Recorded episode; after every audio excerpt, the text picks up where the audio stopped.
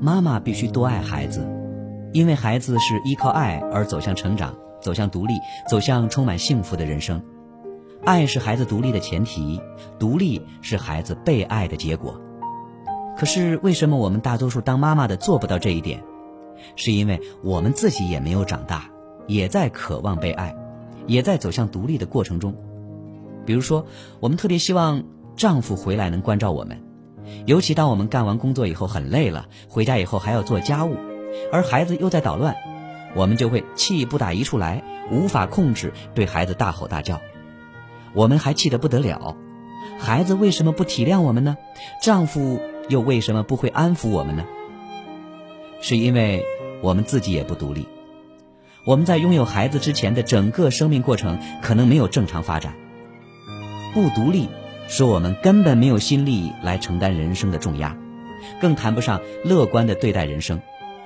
否则，我们大多数人就不会在三十多岁就放弃了自己的理想和希望。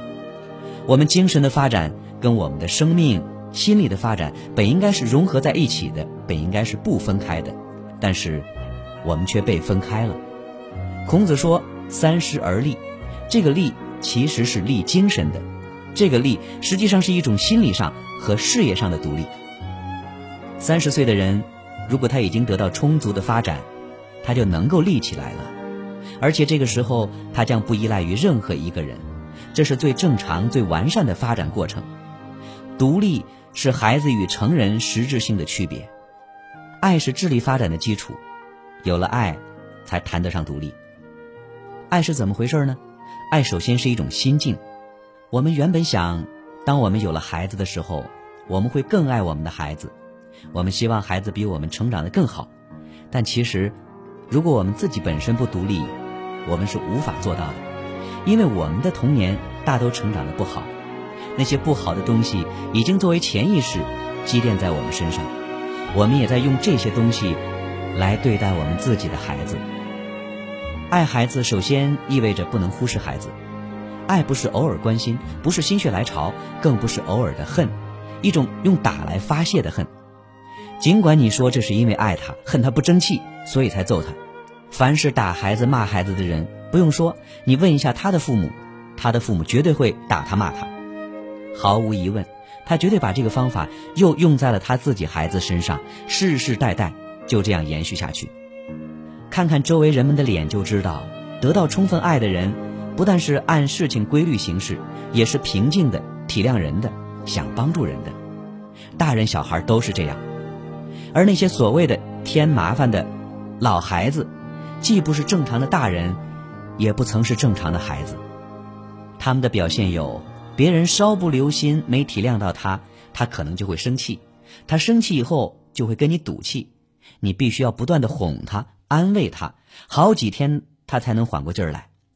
其实他的状态就是个孩子，他折磨自己，不过是想用这种方式得到你的爱和关注。幼儿园里有很多妈妈说：“你看，我丈夫经常打孩子，有时候我一说，我丈夫就跟我干起来了。”其实有可能你找的不是丈夫，是个儿子。你只能做到一点，就是照顾两个孩子。如果不这样做，你的家庭就永无宁日。如果你还爱着他，你还不想跟他离婚，唯一的办法就是把他当做你的儿子一样对待，让他慢慢的转过劲儿来。当然，这样做会很累，有可能你看不到尽头。现在的人们常说要培养天才儿童。其实依我看，正常儿童我们都很难看到，家长把自己没实现的理想寄托在孩子身上，孩子就被拔苗助长成一个早熟的成人。当一个人真正成熟的时候，他会对爱人顺从。什么是顺从？在感情上，在生活中，意志的升华就是顺从。我的好朋友雪儿的丈夫心理发展的非常好，他对雪儿就是顺从。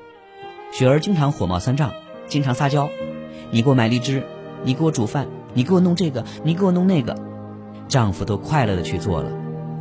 雪儿的童年很不幸，她在婚后重新度过了长达十年的金色童年。她要干什么，丈夫就让她干什么。雪儿就是说我要挖第三尺，她丈夫也会说挖吧，继续挖，我给你敲。这十年是雪儿成为自己的十年。她后来为什么会对教育充满热情和热爱？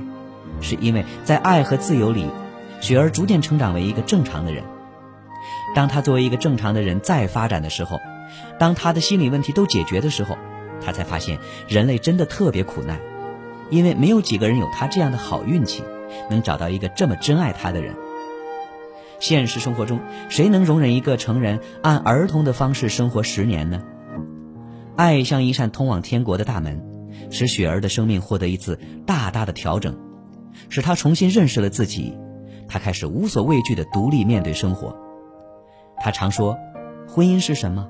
自由、快乐、幸福，还有生命的重新开始。”当然，幸福的婚姻可以有很多种形式，所有的形式都殊途同归。都是把爱送给爱人。爱首先是一种感觉，一种细微的情感，一种新的头像和归属。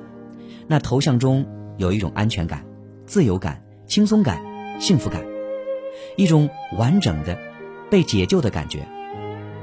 爱其次是一种给予的幸福，因为你曾经感受过爱，知道被爱的感觉，而给予就是独立的内涵。雪儿的经验。其实也给了我一个信心，任何人都可以改变，只要你能寻找到一个爱你的人。人如果是快乐的，那情景会是怎么样呢？一个快乐的孩子不会搞破坏，一个快乐的成人也不会去破坏。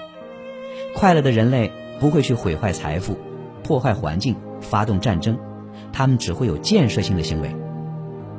人类的发展只有一个法则，就是爱。这个世界上最高贵的、最大的真理就是爱。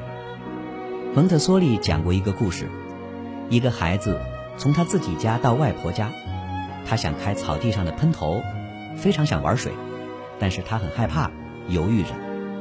外婆说：“你可以玩水。”但是小孩说：“不，我不能开，因为保姆告诉我不可以玩水。”他外婆说：“他不在呀，外婆让你开。”他说：“不，那也不行。”也就是说，在这件事情上，孩子已经是保姆的奴隶了，他的人格已经被偷偷的替换掉了。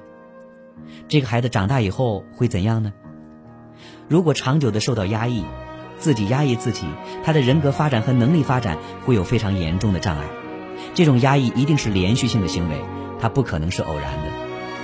有很多家长说：“我已经压抑过我的孩子，这可怎么办呢？”其实不用担心，因为人的整个状态分积极的一面和消极的一面，只要积极的一面占主导，这个孩子的成长就不会有太大的问题。